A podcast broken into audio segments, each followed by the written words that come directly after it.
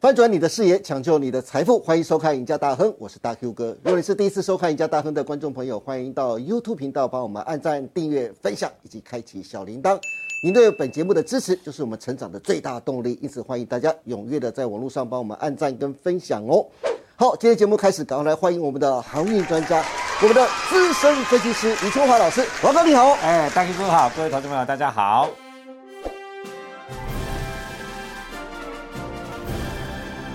是哎，华哥啊，是最近的航运股啊表现非常特别啊，因此特别要找你来上一下节目，来特别是帮大家来解释一下。当然，我们首先还是要看到啊，上海的集装箱指数 SCFI 啊，连续十八周的下跌，但是跌幅开始收敛喽。上周下跌百分之一点九五，报价来到一千七百七十八点，其中欧洲线跟地中海线啊，跌幅都超过百分之六。但是华哥啊，你们分析师常说啊，是股价跌升就是最大的利多，对不对？对 SCFI 指数从今年一月七号的高点五千一百零九点六点啊，跌到上周的报价一千七百八十八点六点，跌幅高达百分之六十五。但是从前两个礼拜可以看得出来啊，SCFI 指数啊跌势似乎有减缓的迹象了。最重要的是啊，我观察到货柜三雄的股价，就是长荣、阳明跟万海啊，最近这段时间都没有再破底喽。接下来马上就要进入到第四季耶诞节跟中国春节的旺季了，SCFI 指数有没有可能止跌反弹，甚至拉出一个短线的解套坡？华哥，你看这个机会大不大呢？我觉得是有啦，哦嗯好、但是至少哈、如果说没有反弹的话，至少也不会跌啦。哦哦，你看最近台北股市一直在跌，尤其台积电领跌之下，哈是其对实整个台北股市来讲，最重要是在跌。我觉得我个人觉得是在跌政治面啊。你看港股哦，破了十四年 的新低，就是对政耶治面介入嘛。对对对那，我们在二十大以后呢，其实台湾就外国人，其实我们本来本土的投资人，你看不会看这样子对中国的联系那么大，但是外国人像马斯克他讲说，台湾也是跟香港一样一国两制，对不对？这是他外国建议这样子。嗯对，他就是外国人的看法。那这样子的过程当中呢，其实台湾的地缘风险的的增高了，造成你看台积电今年预估三十九块，是本一比现在只剩下咱九点多倍而已、啊，这是台积电历史的新低点啊、那本一比来讲，绝对是新低点。所以说啦，航运股要涨，当然第一个一定要大盘配合。对，好、如果大盘配合能涨的话，我觉得它一定能涨嗯哦，它一定能涨。那如果大盘不能涨的话，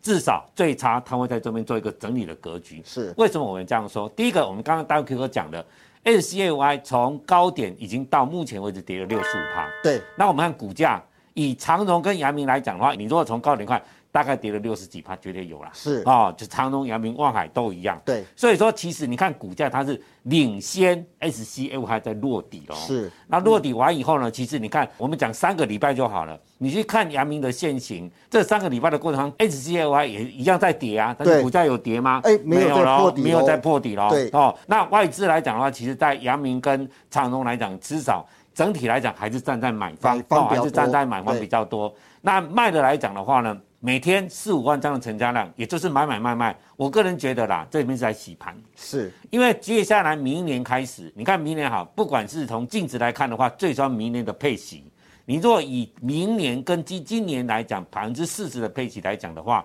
你看如果说呃长隆赚一百五十块好了，对那配六十块，是你六十块现在股价多少？一百四十左右，一百三十七这边来讲都在整理嘛，对不对？对。那你可以看得出来，这里来讲，你看折利率算一算，三十几趴、哎哦对不对？三十几万，阳明也差不多几乎到二十五到三十趴之间啦、你说买一档股票现现配百分之三十的殖利率给你的股票，真的也不会太多。所以说这里来讲，只要 S A Y 来讲，我觉得跌到这里也差不多了啦。那你说明年来讲，当然有人估啦，长隆明年只有八块钱，是对万海已经赔了五块钱了 哦，阳明也只有剩下零点八元而已啊。像这一次来讲，大盘在跌的过程，你可以看得出来，主跌的股票都是高本一比的，这是对一个。一定的第二个就是台积电相关的个股，像是设备股跟 IP 股，对像呃三四四三的创意哦，这哦波对创意三天跌了三只跌停板以后，再跌十几盘，一个月不到跌了四十几趴、那都是高本一比的调整。但是呢，你看这种长荣、阳明跟万海来讲，以目前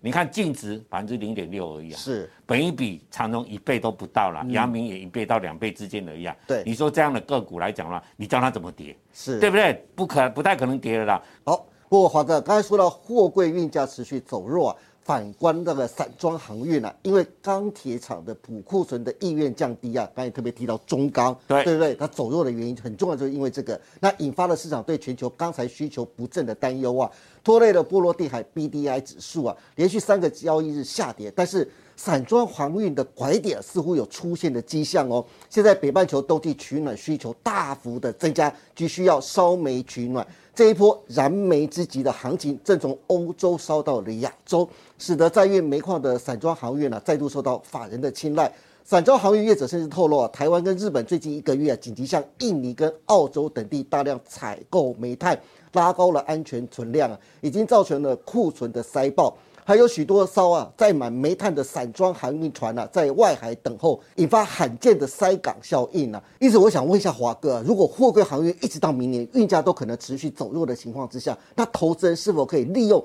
散装航运第四季到明年第一季的旺季啊，进场抢一波的反弹行情呢？嗯，我觉得是可以的哈。为什么啊？第一个，其实如果从基本面来看啊，散装是比货柜好。嗯呃对你看货散装来讲，九月就落底了。对而且九月涨幅是非常高了，涨了百分之一百以上哦。是对但十月才开始往下跌一些而已哦，所以它的底部早就看到了。哦，就散装来讲，它嗯是的底部比货柜早就看到了。那是今年来讲的话，很多的散装来讲，其实都很赚钱。是你像域名来讲哈，我们讲域名二六零六的域名，对今年来讲的话，法人估到五块到六块，你看现在股价三十三块多而已啊，是那跟铁矿砂相对有关系嘛，对那你说现在中钢赔钱，就代表说钢铁这块呢就不会很好，是所以这里来讲，其实它已经到谷底了啦，对，到谷底的过程当中，你看它本益比相对低很多，股价净值比也相对低很多，所以说你说这样的股价来讲，你要它再跌，真的机会不大，只是说它在涨来讲要找有一个机会啦。我们看一个美国来来讲好了，美国现在四大指数来谁最强？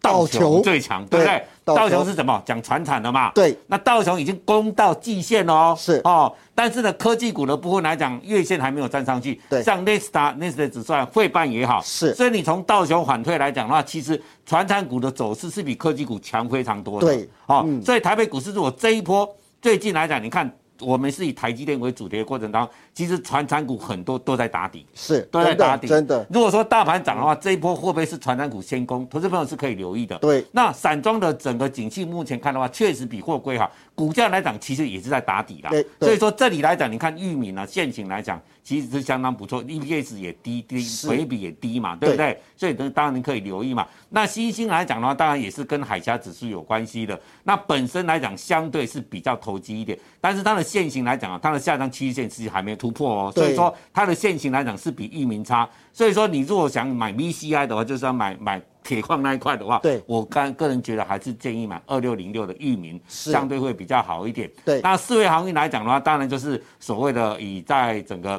VPI 跟 VSI 为主嘛。那四维来讲的话，今年半先知没有办成，那整体来讲的话，股价来讲还是在做整理，但是呢，它今年来讲也是赚到四块多，所以整体来讲，那本益比非常的本益比也很低啊非常低很低，对哦，所以这里来讲的话，二三点三只要没破的话，这里来讲你可以这边做一个逢低去接啊，分批去接来讲，我觉得都还是有机会的啊、哦。是那当然基本面最好是惠阳 KY 啦，对没错惠阳 KY 如果说法人要买，一定是买这一档啦对，啊、因为今年来讲，它前第三月前税前赚了快十块钱，今年法人预估整体来讲应该可以赚到十四到十五块，你看股价现在多少？五十几块而已，是所以你看它的上次的四八点九，目前来讲只要没破这边还是整理了，而且它的现行来讲，整个底部也打出来了。对所以说就散装来讲的话，我个人来讲，如果你想买，我还是建议两档啦，啊因嗯为二六零六的域名跟二六三六的惠阳 KY 来讲，只要法人进场的话，这两档股票一定会买的。所以说散装这里来讲，我个人觉得也是可以琢磨的啦。是的，哎，好啊，观众朋友听到了后，华哥特别建议哦，域名跟惠阳 KY，如果大家对散装航运有兴趣的话，这两档可以拿来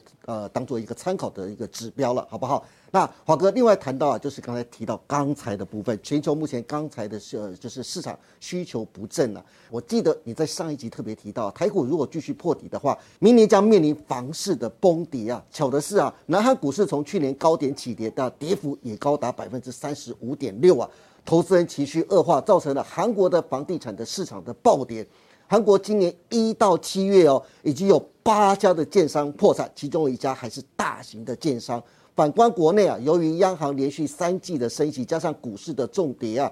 根据统计，近期网络降价求售的房屋啊，暴增了一点五六万件啊，光台中市就超过了两千六百间呐、沦为重灾区。其次是桃园跟高雄，在降幅方面，全台的房价的平均降幅是百分之五点六啊。因此，华哥，我特别想找你来聊一聊房市啊，感觉房市已经出现了投资客大逃杀。依你看，房市明年真的有可能会崩盘吗？我们不要讲崩盘啊，但是涨是绝对不会啦，只是对跌看是怎么跌而已啦。是嗯也许是缓跌，也许是急跌，目前还看不出说到底是缓跌还是急跌，但是结论是一定涨不上去了啦。是哈那我们看一下这一次呢，我们房地产来讲，其实北部没有涨很多哈，嗯尤其新北市跟北市的部分，大概维持到涨幅百分之五到六而已。对那最重要都是在中南部哈，是尤其在南部的部分，尤其是高雄跟台南。那同志们，我问你，为什么南部、中南部会涨的原因是在什么？嗯，因为台积电嘛。哦哎，台积电在那边设厂嘛，哦，哎，对高雄去设厂，男子就从十几万涨到三十几万了、是对对对今年而已哦。那那现在来讲，台积电跌了没有？跌了而且最重要是魏哲家也鼓励员工开始休假了，所以最重要是台积电，你接下来如果说他没赚那么多钱的话，他奖金会给那么多吗？哦 那对奖金会给那么多了，买房子会多吗？对不对？为什么人家说台积电到哪边，那房地产都涨？因为它要大量的人员进去嘛，所以为什么房地产能涨那么凶？原因就在这里。好，那现在台积电都开始在衰退的过程当中，获利在衰退的过程当中，当然未来的奖金绝对不会像现在这么多。那在房地产来讲，有支撑压力吗？第一个没有了嘛。买方结论已经没有，已经拿，尤其科技这一块已经被拿掉了。对那第二个来讲的话呢，其实台北股市这一波从年初年初跌到年尾跌几趴，三十一趴啦，就今天的低点三十一趴了。是今天连一二六八二三十年之前的高点都给你跌破啦。是那代表什么？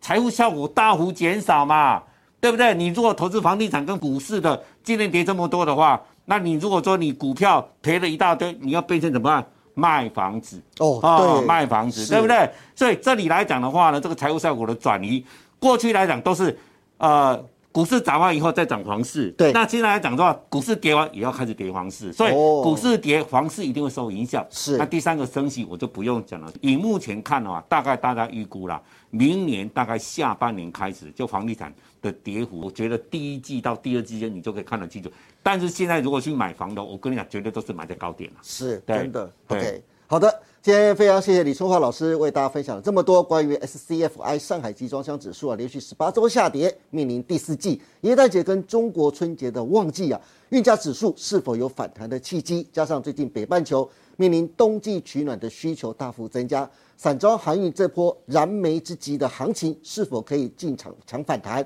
华哥都给了非常详细的建议喽。那当然，华哥也从韩国的房价的暴跌，担忧明年台湾恐将面临房价的大幅度的下修的风险啊，建议投资人还是要多留意系统性的风险，还有最重要的，如果想买房子的话，再等一等，等到明年下半年那个拐点到的时候，好不好？那今年就剩下最后两个月了。如果大家对年底前的操作规划有兴趣的，欢迎大家都能锁定李春华老师每天盘后的解盘节目《股市龙钻》。今天也谢谢大家收看我们赢家大亨，别忘记喽。那从这礼拜开始，赢家大亨上架的时间啊从周二到周五，每天下午的五点半。我们下次再见喽，拜拜。拜拜。